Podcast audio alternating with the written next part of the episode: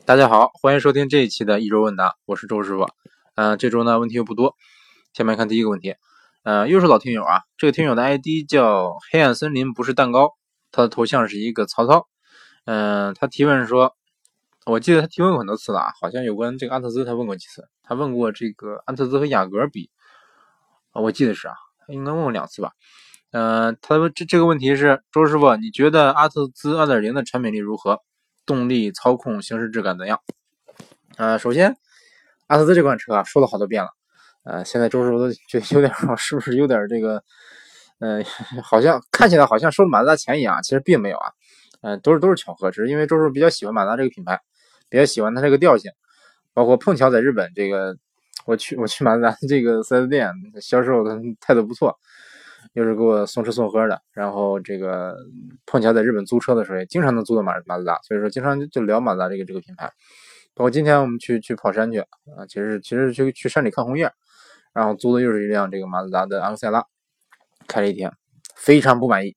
那不是说昂克赛拉昂克赛拉一个车型不行啊，这个我不大喜欢的是昂克赛拉太大了，太长了，太矮了。这个 有朋友说昂克赛拉还大，昂克赛拉这个在国内。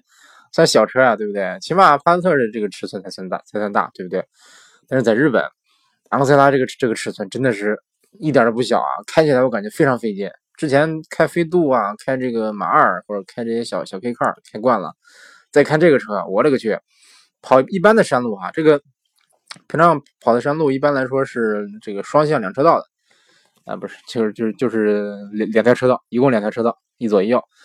嗯，像之前开开个小车，比如开飞度、开马二跑这种山路的话，感觉绰绰有余啊，两边空间都很大。但是，呃，这次开昂克赛拉呢，就感觉这个车的怎么说呢？左右的间隙都很小，基本上左左左边轮胎和这个左边那个那那条实线吧，路那条实线吧，大概也就这个，比如说左边左边再有三十三十公分的这个距离的话，那右边右轮基本上也就三十公分，所以说。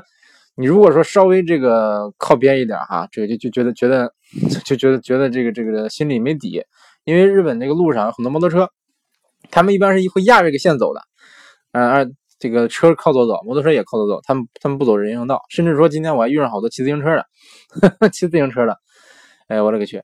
所以说这个这个，如果说旁边有摩托车，然后我开个阿特，我开个阿特兹，不是阿特兹，开昂克赛拉，就是想超他的话，然后右右边是车。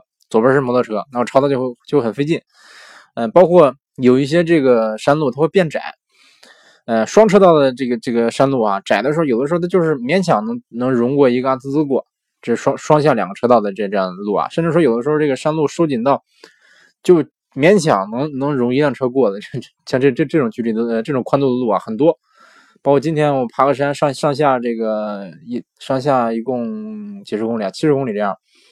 呃，你光会车会了好几十次，会了二三二三十次吧，大概有很多次都是都是这个前面来个 K car，我我想跟他我我我这昂克赛拉跟他并排过，我想过的话，我我必须这个左边我就得靠到这个栏杆外边，就是后视镜已经伸到这个栏杆外边外边了，下边就是悬崖，然后右边的话，这个那边那个 K car 它也是呃贴着这个这个悬崖的那那边那个那那边那个墙壁，然后他他把两个后视镜都都这个掰过去，然后我也把这后视镜折起来。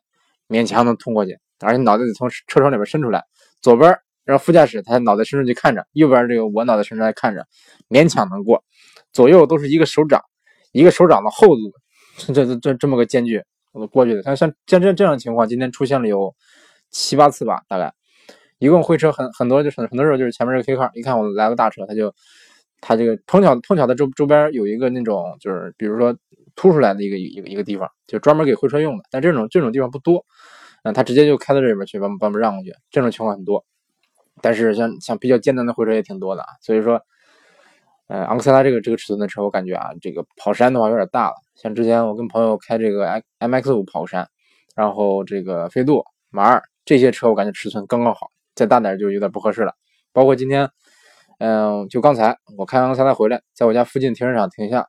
就我家门口这条路啊，我勒个去！这个之前我开飞度过这儿，开这个马二过站的时候，感觉这个宽度没什么问题，对不对？感觉都挺好的。但是这个开阿特兹过这条路啊，我勒个去！走到一走到一半儿这个过了一个路口，发现前面那个那个那那那一段路那段路哈，突然变窄了，收紧了三分之一。不是我这昂克赛拉过不去了，然后只能倒回去。包括倒回去的时候，这个呃，这个我们我们家附近的这些十字路口啊，但是住的是算算是比较偏，在这个像小巷子里吧。但是我我停车停车场它也也是在这个小巷子里，所以说没办法，只只能走小路啊，其实就是图便宜。我们这儿停一晚上才才才四百日元，嗯，一晚上才四百。你要是你要凭别的地方的话，它很多停车场是按小时收费的，或者说有的是按四十分钟收费，按半小时收费，呃，它没有上限，就是你想停一晚上，要比如说半小时三百日元，或者说这个半小时哪怕半小时一百日元，那一晚上就得多少啊？半小时一百，呃，一一小时就是两百，一晚上八小时，二八十六就一千六，对不对？啊，算起来挺贵的。然后就就停在我们家附近这个停车场啊，这个离离家也比较近，啊它的地方也比较大。呃，对，然后就为了去这个这个停车场，我去绕了半天。这个很很多路，它是这个你你昂克赛拉这个这这个这个尺寸的车哈，你拐一下过不去。这个基本上来说，你得拐一下。这个比如说这个先过这个往往左拐哈，左打死，然后拐拐拐，哎，不行，要要要蹭这个墙角，然后这个往右打死往回倒，必须原地打轮啊，这个 原地打死往回倒，然后倒一下，再再往前。往左打死，再往前一下，再倒一下，才能拐过去。嗯，基本上来说，我们家附近的这几个十字十字路口啊，都是这样。平常我骑自行车过的时候，感觉哎，这个十字路口不大啊，对对，骑自行车过绰绰有余。呃，但是但是开车过，包括其实开飞度过，我感觉都没什么问题啊。但是昂克赛拉，呃，还是三厢的，真的觉得，哎，呃，哎呀，哎，不好意思啊，跑题了啊，啊，好像说阿特兹呢，好吧。昂克赛拉都这么大了，在日本开阿特兹，我估计，我我真有点有点有点纳闷啊，这街上那些阿特兹那些司机是怎么开的？估计他们可能都是住的比较这个住的地方路比较宽，没有说像周叔住在这么偏的地方。你要说家家这个这个家门前路特别宽，那这个出出出进进的可能还方便一点啊。嗯，反正大马路的话，平常你只走走大大路，不怎么走小路的话，也没有太不方便啊。但是不可能说不走小路，因为这个导航经常就给你导到小路上去，导到那种甚至说导到过别人家的院子里。就是别人家的不能是院子里啊，就是别人家院门口，他们家院子和停车场之间有那么小道，有的时候导航会导到这个地方来。哎，我勒个去，我也不不大清楚日本的导航是是是是怎么怎么运作的啊。总之，还是说阿特兹这款车说了很多遍了。呃，二零二零的这个排量呢，嗯，如果你对比同同级别同级别的这个 B 级车吧，比如说像这个二零雅阁、二点零的天籁，呃，甚至二零的凯美瑞，跟他们比的话。这一台二零发动机动力实在是这个算是强了一到两一到两个档次吧，我感觉大概强两个档次，包括二零的老迈锐宝，二零有二零吧？啊，对，老老二零迈锐宝，包括这个二点零的像五零八，跟这些车比的话，它的动力是强的强多的多的，就是感觉不会感觉特别肉，就是动力够用。其实你像雅阁二点零、凯美瑞二点零都是都是感觉就是将将够用，就是给不了你什么激情。但是这个阿特兹这个二零呢，你急加速多少？急加速的时候还有一定的推背感啊，对，所以说，嗯，我感觉如果说你追求动力的话，追求动力又必须这个预算有限，必须挑二零的发排量的话，那我感觉这个二零的阿特兹挺挺合适的啊。然后操控的话，跟二点五的阿特兹一样，操控同级别最强，呃，真的没什么没什么可就这个没什么可翻的啊，就是最强。你你要觉得不服，你给我找一个找一个 B 级车，合资 B 级车，操控比阿特兹好的。你给我找一个，这个我说实话，反正我这个同级别 B 级车我都开过了，都开过了，现款的。啊，想想啊，除了那个三菱的那个叫什么，戈戈兰，除了三菱的戈兰和铃木的凯泽西这两款车我没开过以外，别的同别的这个合资 B 级车都开过了啊。他这两款车周师傅没开过，也也我感觉理所理所当然啊。很多人可能都没听过这两个名字，周师傅也是才听说这两个名字，不是不是才听说啊，呃，今年吧，今年才听说这两个名字。甚至说到店里也从来没没有见过这两款车，啊，所以说我感觉阿特兹操控好，这个板上钉钉了，无所谓了，这个没没什么可纠结的啊。然后说内饰，呃，他因为他问的是产品力，呃，反正这个刚才说的像动态方面的，无论是开起来的感觉，包括这个操控感，包括动力，动力算不上二零算不上强，算不上多强，但是绝对不算弱。呃，其他的这个你比如说内饰吧，这次刚改款以后，内饰变得好看多了。这个无论是用用料啊、做工啊，包括这个质感，都上升了上升一个档次。然后有关这个行驶质感啊，说实话，刚改款以后的这个阿特兹我没有开过，老款二零我开过。呃，行驶品质，说实话，这个老款的隔音稍微差一点。你跟同级别的，比如说这跟天籁，跟这个跟天籁没法比。天籁这个天籁凯美瑞这这个它这两款车的隔音算是，呃，怎么说呢？比同级别要高出那么一个或者半个档次。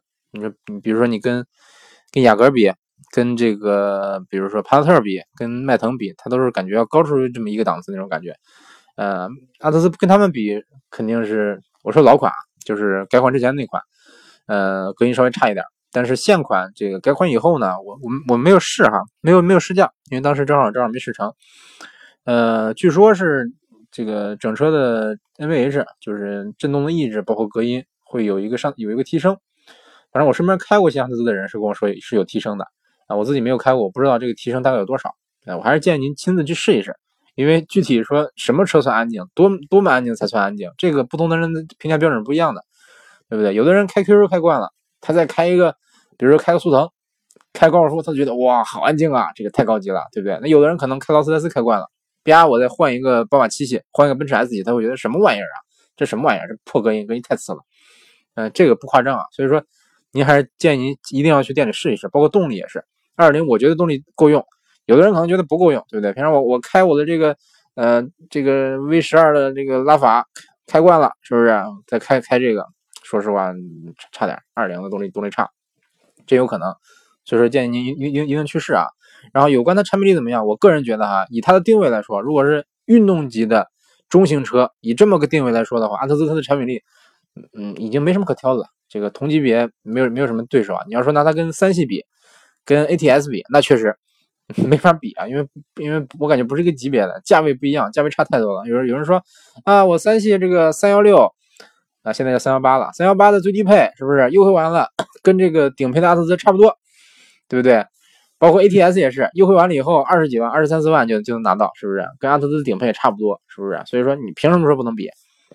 我觉得你要说能比，那那能比，是不是？那你高尔夫 GTI 对不对？那也也是二十多万，对不对？比如说乱七八糟的吧，包括你包括这个在日本这个 BRZ 八六，它也是二二十万不到，对不对？也十几万，你不能拿拿阿特兹跟他们比，对不对？阿特兹跟他们比的话，我空间还大呢，是不是？我车车还大一号呢，所以说，反正我个人觉得这个产品力可以，呃，性价比的话，这个我感觉目前为止阿特兹它最大的一个问题就是卖的有点贵。不是说它定价高啊，定价不算高，呃，只是说，这个因为，马自达包括一汽马自达各种各样的原因吧，啊，它目前为止阿特兹它不能给出一个多么高的优惠来，所以说，就算你不管你找谁啊，我找找经理，找这个这找找找这个找那个，对不对？或者我团购，你也拿不到像这个，比如说像凯美瑞、像天籁那么高的优惠，人家动不动优惠三四五六万，啊，六万可能不可能不到达不到啊，优惠三四万没问题，对不对？你像最低配的什么雅阁、天籁。基本上十五万多点人能拿到，甚至说我听说十四万九千八也拿到的啊。但是说这个不大确定，嗯，这个是不是所有人都能提到？反正我去问的时候，天籁雅阁都是十五万多，这个最低配。天籁的话是是基本上二零中配，所以说这个价格优势是有的。那有的时候，说实话，我想，比如说我想买阿特兹，周周叔我本身也是很想买阿特兹啊，但是为为什么我没有买没有买没有定？两个原因，一个是它没有免税车。如果有的话，这个正好能勉强够上够上我的预算啊，所以说它这个超预算了。另外一点就是它它有点太大了，我们家那个小区空间比较小，这个我感觉开着不会太方便。还有一点就是优惠太小了。假如说你店里给我个四万四万的优惠，对不对？给我五万的优惠，你假如我十五万能买到最低配的阿特兹，那我管它空间大小呢，就买，对不对？嗯，空间这个这个，我我们那儿小区小的话，以后可以买新房，对不对？换一套房。换一个这个小区大一点的房子，对不对？那这这个问题迎刃而解了，对不对？周叔本身还是喜欢大车的，嗯，大概就是这样。所以说啊，其实也不是不是夸特兹啊。如果说你真的以一个全能的 B 级车，或者以一个这个正常的 B 级车，比如说你拿这个凯美瑞、拿天籁的这个标准来衡量它，空间大不大呀？后排空间够不够大？我一米八的能不能翘二郎腿儿？对不对？隔音好不好？嗯，等等等，以以这些要求来衡量阿特兹的话，我感觉它确实。因为它本身就不是为为这个而设计的，对不对？阿特兹就是一个比较纯粹的 B 级车。目前为止，这个我感觉国内能买到的 B 级车里边啊，最纯粹的，除了阿特兹，可能就是这 ATS 了，就是不怎么在乎舒适性，不怎么在乎这个空间等等等等。但是说这类车销量肯定不会太好，这个包括包括这个身边的人对它接受程度肯定也不是太高。包括马自达也是，它在中国呢，怎么说呢，卖的不是太好，所以说。很多人可能一提一提阿特兹，觉得啊，不如这个天籁啊，不如雅阁有性价比，对不对？这个我感觉，啊，你还是自己去试，对。不对？包括什么保值率啊什么的，不同人看的点不一样。嗯，对，有关这个阿特先说到这儿啊，一提到它就一不小心就想就想多说几句。现在已经说了十五分钟了，好，继续啊。这是第一个问题，第二个问题，嗯，这位叫鲁章杠七 B 的老听友啊，经常评论。他提问说，他先他他他有两条评论啊。第一条说，都一百期了，周师傅一定要坚持做下去啊！我也跟很多人一样，睡觉晚上睡觉的时候打开你的解密，嗯，打开你的解密是什么意思啊？打开你的解密，戴上耳机啊，打开你的节目，戴上耳机，单循环，不知不觉就天亮了。哎，伴我成长，一一百天是个里程。祝愿以后越来越好，加油！首先谢谢您的感，谢您的这个这个这个祝愿哈，不是一百天，一百七，其实已经一年了。周叔说说有一年了吧？啊，有没有？好像不到一年啊，马上就就到一年了。反正一周年的时候，周叔在在搞一个特别节目。嗯，然后他又提问了个问题啊，说这个周师傅，我老是把你听成侄媳妇儿，哈，侄媳妇儿，周师傅侄媳妇儿啊，有点接近啊，哈，有点想事想问一下周师傅，我是新手，出门最怕停车，有个车位也是半天才能停进去。外面那种很狭窄的车位，一看就紧张，没自信，怎么办？感觉出门就愁，怎么怎么办？周师傅教教我吧。其实别说你了，周师傅我也我也很很头疼这个。我停车也是这个也是不是太在行，因为开小车开惯了，突然开大车换个大车出去停的时候，真的就就不习惯，很不习惯。包括两厢车开惯了，你再停三厢车，它多个屁股，你在两厢两厢车这个方法停，有时候就就碰巧，就是碰巧这个这个总觉得停的不大顺。但是开惯了就好。说实话，你你就。像像像我在日本的时候，这个这个第一次开车的时候，嗯，第一次开车是开一辆，是一辆锐志，我记得是，我我给辆锐志，那时候我还没有驾照呢，哎呀，暴露了，好吧，就就是我我在停在一个停车场开一辆锐志，开辆朋友的锐志，我就想想这个停就停停这个叫什么，呃，倒车入位吧，就是正常的，因为日本它没有像国内那种侧方位，它都是正着，就是就是倒着入，就是所有的车位都是平行的，啊，然后弄了好几次。然后勉勉强强才停进去，然后后来这个包括有驾照以后，第一次开车，第一次这个租车长时间开车是开的是飞度，当时觉得觉得停车停的不好，后来后来我第二次租的时候，我就找了一个特别大巨大的停车场，巨大就是四五十台车的车位那么大的停车场，而且呃也没有那种就是就是只地上只是线啊，什么都没有，没有什么柱子什么的，我从这个车位进去，这个车车位出来，然后停到旁边的车位。然后这个正着进，倒着进，乱乱七八糟，停了一下午，哪没有一下午吧？停了大概，嗯，来来回回停了有四十分钟，大概这样啊。然后就感觉点感觉了，再停的话就就就嗯，怎么说呢？就没有那么出头了啊。其实日本，在日本停车我最主要就是这个左右搞不好，嗯，左舵车右舵车，在国内开惯了以后，突然间换成左舵车再再停车就有点不习惯。哎，在国内的话一般是。怎么说呢？就是大概就就跟日本完全相反，啊，包括在日本的话，我是把这个左边后视镜调的低一点，稍微低一点，然后右边后视镜高稍微高一点，大概就是这样啊。哎，真的是，其实在日本我开车开的也不多，但是就今天开了一天，然后刚才的一个听友叫叫什么我忘了啊，这个 D 什么来着？呆什么 Daniel，反正那个听友啊，他给我他给我发了个照片，就是一个啊他跑山的时候拍的照片吧，就是他靠右走，然后对面来了个摩托。我我看照片第一反应，我说：“哎呦，这摩托逆行了呀！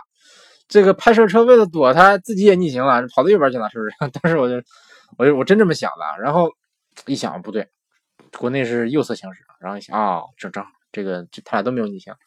当时就觉得，哎呦，我才在日本，我才开了几次车，是不是？开了到到目前为止开的车也也不超过十次，对不对？加起来也绝对不超过一千公里。呃，都都，我现在都有点习惯靠左行驶了，估计回国再开车可能会不习惯啊，所以说决定还在日本还少开车，大概就是这样。呃，所以说我我感觉啊，这个您这个问题吧，就是多练，一个多练，要么你就开个小车，要不如果说你车大的话就多练吧，然后最好是有这个倒车影像，如果没有倒车影像影像的话，装上一个。你像在在日本，我我租过的所有的车都没有倒车影像，也没有倒车雷达，你说？无钥匙进入、无钥匙启动都有了，导航都有了，是不是？后视镜电折都有了，这个你你没有倒车雷达，这我有点想想想不通是为什么啊？如果是没有雷达的话，原厂没有的话，装一个，这个挺有用的。像周师傅家的小车就是没有雷达、没有影像，但听多了也习惯了。但是说我我觉得还是有有个这个比较安心。万一说你倒车的时候下边下边这个，比如车轮底下，那肯定是盲区，无论怎么看都不可能看到吧？底下有条狗，对不对？或者有一个明朝的青花瓷的花瓶，你咔嚓给它压碎了，是不是？让你赔一百一百亿，对不对？这你得把大众卖了才赔得起一百亿啊，对不对？或者说，或者大众给周叔充值那一百亿，我借给你，你先拿它，先给那碰瓷碰瓷人再说，对不对？呃，总之，当然碰瓷儿还好说，最好这个这个，比如说这个一不小心碰着个什么东西，刮刮蹭蹭的，对不对？我感觉啊，这个就不是，我感觉不是技术的问题了，因为有有时候盲区就是盲区，不管是新新手还是老司机，他都看不见，对不对？看不见的地方才叫盲区，那盲区有什么东西，那是肯定谁都看不见啊，所以说。嗯，我觉得哈，这个当然多练是一方面，所以这个如果条条件允许的话，我还是建还是建议你装一套什么倒车影像这类的东西，然后就是各种练啊，在网上有各种各样的教程，我这时候就不科普了，因为本身我的倒车技术也不算高，嗯，大概就是这样啊，反正，嗯，对，大概就是这样。然后那像那种窄车位吧，我感觉，嗯，尽量倒着进啊，如果条件允许的话，尽量倒着进，倒着的话你好好调这个方向。嗯，然后这个只要保证你的车左右有一定的有足够的间隙，然后倒着进去就行了。嗯，然后这个如果说如果怕这个怕刮蹭的话，可以把这个两边后视镜掰起来，或者是如果有后后视镜电折的话更好。嗯，大概就是这样。行，下个问题。嗯，这个叫纯分杠六二的老听友提问说：周师傅的思域是周师傅的思域的 CVT 是带液力变矩器的吗？呃，对。这个稍微科普一下啊，本田的 CVT 是带液力变矩器的。嗯，有的朋友说啊，我在你在网上，我在网上看，我在论坛里看，他们说没有呢。他说飞度的这个 CVT 没有液力变矩器，等等等等等。嗯，论坛里说的话，其实说实话，他没有什么，呃，怎么说呢？谁都可以上论坛发帖，对不对？就是我也可以可以上论坛说啊，我是我是奥巴马的小舅子，对不对？我说这个没人能证实，对不对？他不能说呀，你你把身份证发上来，我看看，我看你跟奥巴马是不是亲戚关系。是不是我我看你们家户口本上这个那个那页上有没有奥巴马啊？不对啊，就算我是奥巴马小舅子，我家户口本上也不会有奥巴马，对不对？奥巴马那户口本上也不会有我，大概就是这样。总之，论坛很多人可能说啊，我是工程师，我是这个丰田的员工，我是本田的员工，我是什么什么，他不一定真的是，或者就算他是，他说的一定就是对嘛？一定就是真理嘛？对不对？对不对？包括周师傅这么我我对我对很多东西都很了解，对不对？但是说。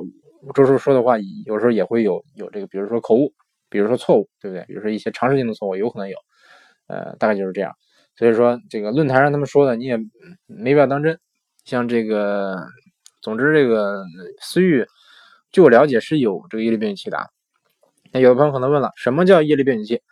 嗯，我之前在节目里好像说过啊，这个有关一个变速箱吧，它必须要有有两有有两个，这个不能说必须有两个吧。呃，有两个装置，它必须要有其中一个，一个是液力变矩器，一个就是离合器，或者是离合器，或者是多片离合器。手动挡的话呢，有离合器，对不对？双离合的话有有也也是有离合器。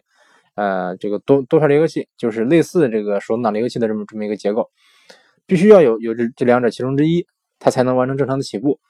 啊，当然也有这个例外的，也有例外的，比如说像这个本田的双离合，那个八速双离合，它是有这两个系统它都有，这个比较奇葩啊，这个说。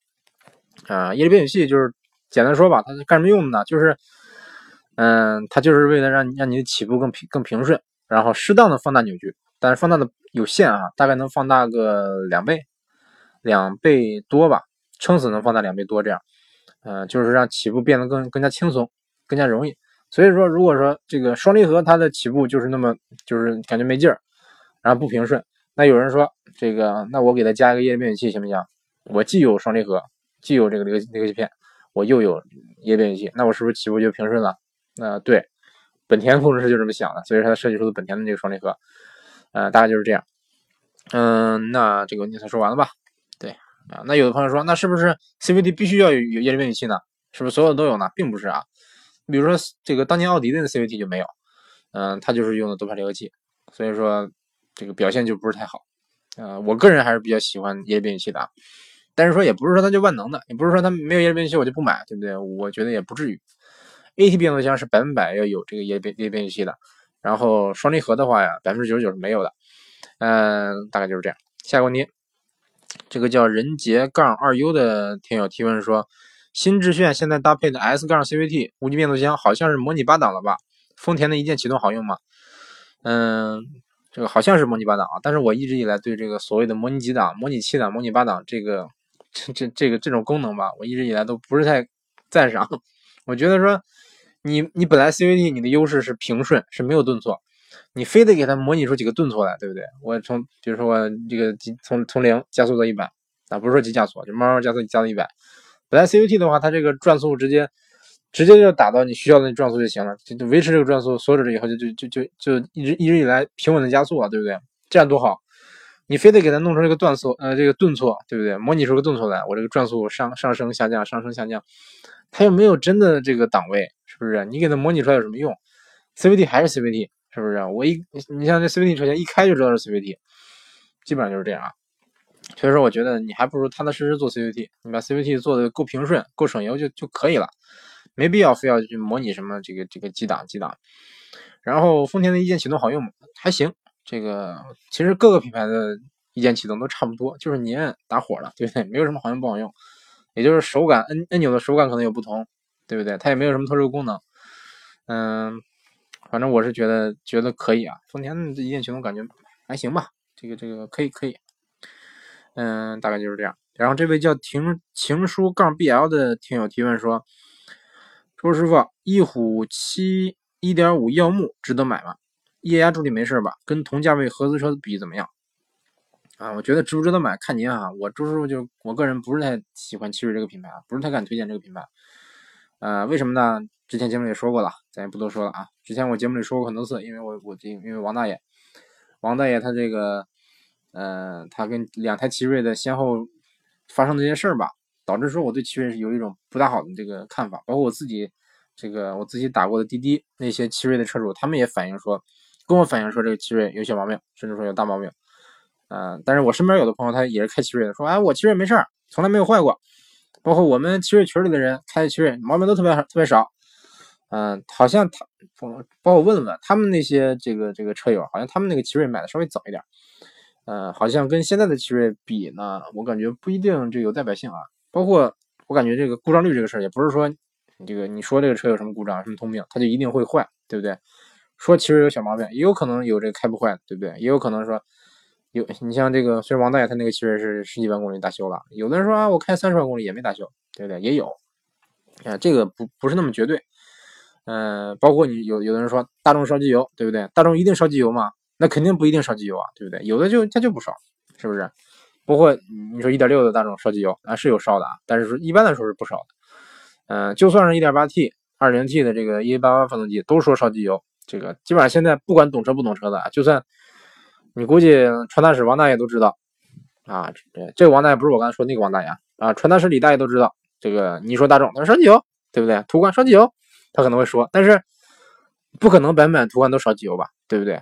这个我感觉是一个比率的问题啊，可能说，假如说啊，我不知道具体有多少，比如说这个故障率百分之一，全国卖了一百万辆途观，百分之一有一万辆车烧机油，那就是个很大的一个一个数目，是不是？全国你想一万一万个车主，这个他他车都烧机油，那不管你怎么忽悠，你怎么送机油怎么的，这个我感觉是解决不了的，对不对？那比如说，比如说，比如说这个还是说故障率百分百啊，嗯，布加迪在中国就卖了十十五辆。那可能说这个啊不，但不是真十五辆。假如说卖了十五辆，那还没有到这个一百辆这个这个这个这个这个这个数目呢，那是不是是不是有可能这十五辆一点问题都没有？所以说你不能说因为这个就说啊，那布加迪最皮实，对不对？所以说我感觉，呃，这个不是总总之我不是要给给奇瑞判死刑啊，不是要给他扣帽子。我就是我个人不是太喜欢奇瑞，包括包括这个我前段时间严闯离职以后，他也发了专门发了个视频黑奇瑞。那我不知道是黑奇瑞还是他说的是事实啊？他确实他说的有有一些事实，这个有一些是事实，因为我我之前也通过其他方式这个考证过。但是他说这个他们其实家测的很多奇瑞车型都出现过很很奇葩的毛病，比如说油门断了，刹车断了，离合器掉下来了，不是离合器掉，这个这个换换挡的那个那个挡杆掉下来了，换了换挡，咔嚓掉了。他说他们他这个这些情况他都遇到过，这个我觉得有点奇葩了，不能说奇葩吧，就是这 个这个，嗯，我我我我说实话，只在小品里见过换挡把这个档档位把这个把这不是不是档位把档把拽掉的，哎，没没想到说在汽车家测试的时候还会出现这种情况，嗯，总之觉得挺有意思的。嗯，不是说奇瑞质量不好，如果说你喜欢这个车，特别喜欢这个车的话，建议你试一试。但是抛开品牌说这个车的话，其实瑞虎七这个车，嗯，之前节目里我我也说过了，它没有什么突出特点，各方面都不不算突出，就是各方面比较均衡，都算不上差，但也都算不上强，没有什么就是啪抓住我的那个这个让我产生购买欲望的那个点儿啊，所以说我不是太喜欢这款车。啊，外形挺好看，这点我承认。液压助力没事儿，虽然现在可能电动助力多吧，但是说液压助力我感觉不影响使用，就是它跟电动助力有不有个不同吧。比如说电动助力的话，你车熄火了以后，方向盘是百分百打不动的。但是液压助力的话，你熄火以后，方向盘还能动，还能转。嗯，当然这可能没什么卵用吧。反正当年的老宝马是液压助力，现在也当然也换成这个，有的是电子液压助力，有的是这个纯电动助力。嗯，所以说也不一定就是说压助力就好，或者说它就不好，各有利弊。然后你跟同价位的合资车比，嗯，这个瑞虎七大概是十九万九千八到十五万多吧，我记得十六万这样。嗯，这你覆盖这个合资车的 SUV 的面就有有点大了，是不是？往下说，优惠完了以后的二零零八 X 二五，什么这个，呃，比如说还有什么呀？比如说雪铁龙那个 C 三 X 二。嗯，这些车都能买到。嗯，你要说瑞虎跟他们比的话，比他们大，比他们配置可能高一点，但是没有他们开那么灵活，动力可能没有他们那么强啊。但是这 1.5T 的动力应该还行啊，动力比应该是比比同价位的合资车要强。那比如说这个，你要是奔着十五万往上买的话，你可能能买到这个，比如说逍客、缤智，嗯，比如说像科雷嘉这些车呢都能买到。这些车的话，我感觉，嗯，你不说产品力怎么样吧。开起来感觉，说实话有一定的这个这个差别啊，不能说差距，就是嗯，看起来感觉就就就不那么一样。虽然说这个瑞虎七你感觉进步也挺大，但是 就没有那种怎么说呢？没有那种合资车的感觉。就是你你，反正我进进进车里面，就算我闭着眼摸摸一摸，或者开一开、坐一坐、闻一闻，大概就知道这个车应该是个合资车，呃，应该是个国产车。但是啊，我猜不出是奇瑞啊，但是我能猜出来是个国国产车。但是，比如说你你同价位的车，你买一个，比如说你买个逍客，比如买个科雷嘉，买个缤智，嗯，你想你想这个你在别人眼中的这个呃形象吧，或者说它代表这个车代表的你的性格吧，这个比如说你一个开瑞虎七的和一个开逍客的，给你感觉一样吗？对不对？说实话，逍客很多人喷说隔音不好，空间小，等等等等等等，或者有说 CVT 不行，这个不行那个不行，但是说再差人家是个日产，对的，是一个是一个大牌子。你买了辆逍客回去，嗯，同学聚会的时候可能是谁谁说，哎呀，周听说周师傅买了个逍客，那他不是懂车的会说去买个逍客，不懂车的说周师傅买了个日产，买了个尼桑，嗯，等等等等，人一听哦，买了个尼桑，但是不一定所有的人喜欢尼桑啊，但但是说，比如说你买了个大众，是不是？或者比如买个什么什么，人人家可能说，首先会想到这个品牌，但是说你要说你买了瑞瑞虎七，人家人人家会说，哎呀，这谁谁买了个瑞虎七，买了个奇瑞，一听奇瑞。一听到奇瑞，可能很多人想到 QQ 啊，周师傅买了个奇瑞，周师傅买了个 QQ，回回回回去跟他媳妇说，哎，我听说周师傅买了个 QQ，等等等等，哎呀，周师傅现在混的不行啊，这个这个又又是出去出国搬砖，又是又是回来，又是平常录节目啊，又是又什么的，是不是？啊这个才才买了个 QQ，也说不过去啊，对吧？等等等，你看咱，我开比亚迪 F 零，是不是比他强多了？等等，类类似这样的这样的事儿吧，我估计有可能会发生啊，真的有可能发生。啊，所以说，我还是建议建议您试试啊。如果说这个这个价位你选就想选个合资车，啊，或者说就想选个国产 SUV 吧，我我觉得您可以试一试博越啊，试一试博越，再试一试这个瑞虎七啊，你看一看有什么差距，大概就是这样。嗯，下一个问题，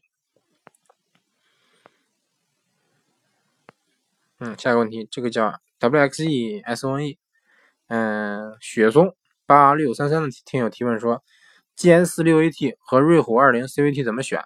从耐用性来说，从耐用性来说，嗯，这个我这个我感觉我嗯，周叔不大敢说啊，不大敢说，因为身边没有说长期开 GS 四的这个这个听友啊。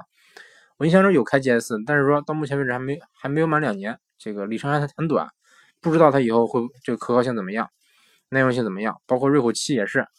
嗯，奇瑞的这个二零发动机，我身边没有开这个这台发动机的车的人，呃，所以说有关耐用耐用耐用性怎么样，我真的不敢说哈。但是我个人不喜欢双离合，所以说如果是 GS 四用双离合的话，我百分百会把把它排除。呃，所以说，然后这个，然后如果手动挡的话，瑞虎七的手动挡的这个这个感觉是比 GS 要强得多的。但是六 AT 和 CVT 比的话，这个我也比较，周叔也比较比较困困惑啊。算了，比较犹豫，啊，那就不回答了啊。嗯，反正，我哎对，给您出个主意啊，你可以这个，你可以在 QQ 上啊加一个，比如说 GS 的这个叫什么车友会，或者说在论坛，呃，论坛我感觉是这个水分可能稍微多一点啊。你可以找 QQ 的 QQ 的这个 QQ 群，你就打开 QQ，然后搜索群。然后输入，比如说这个 GS，比如说瑞虎七，然后一般来说大群里边可能会好几百人、上千人，你就进去稍微跟他们混熟一点，嗯，踊跃发言，别别人就是你像我之前就加过群，一进一进去就说一句话不说，大家好，我是周师傅，新人请多关照，我问一问什么什么车有没有什么毛病？请问大众烧机油吗？请问你你不是？请问你们的途观烧机油吗？是不是？请问您的逍您的逍客这个 CVT 坏没坏？对不对？请问您的这个。呃，什么什么车？比如您的骐达烧不烧机油？呃，您的这个大众双双离合出没出过故障？我我就是干过这种事儿啊，然后很多时候就被直接被踢了，或者说被骂走，被会大家都都出来骂啊，不不不说骂吧，都出来批评，说你怎么能这样呢？我们车友会，对不对？这个你你是不是？你你这样有可能被我们怀疑成车黑，对不对？你是不是在黑我们车了？等等等等啊，当然也也有一些。包括我记得之前说过啊，去我去这个骐达的时候会问的时候，就是有有的人说问烧不烧机油，他说烧烧烧烧烧烧烧，嗯，大家都说烧，然后然后后来这个这个比较比较实在的人出来说啊，并不烧，反正我们群里没有出现烧的情况，但是你问的话，我们就说说烧，因为如果说不烧的话，万一你烧机油了，你过来找我们怎么办？对不对？我们说烧，你别买了，给我们省事儿，省得你过来烦我们，他是这么说的。所以说怎么说呢？建议您可以去。呃，还是还是那句话，去这个听友会啊，不是听友会，去车友会卧底，呃，有时候可能会有意想不到的结果。下一个问题，最后一个问题，不对，最后三个问题。今天问题这么多呢，也是老听友，这个感谢这位老老听友啊，这位老听友的名字叫 L N G 杠 Y S Y，提问三个问题，说周师傅，为什么说买朗逸宝来的人不懂车？为什么不推荐喵师傅买高尔夫？二狗的姐姐花几花二十几万买零度，周叔为什么不制止？三个问题。首先第一个问题啊，为什么说买买朗逸宝来的人不懂车？我没说过呀，这个我不是说买朗逸宝来的人不懂车，我是说很懂车的人应该不会买朗逸和宝来，这个完全不一样啊。这这就等于说，嗯，我不举不举例子了，反正完反正完全不一样。嗯，我我个人感觉哈，买买朗逸和宝来的人，他要么就不懂车，或者说对车没有那么了解，要么就是不在乎这个车的。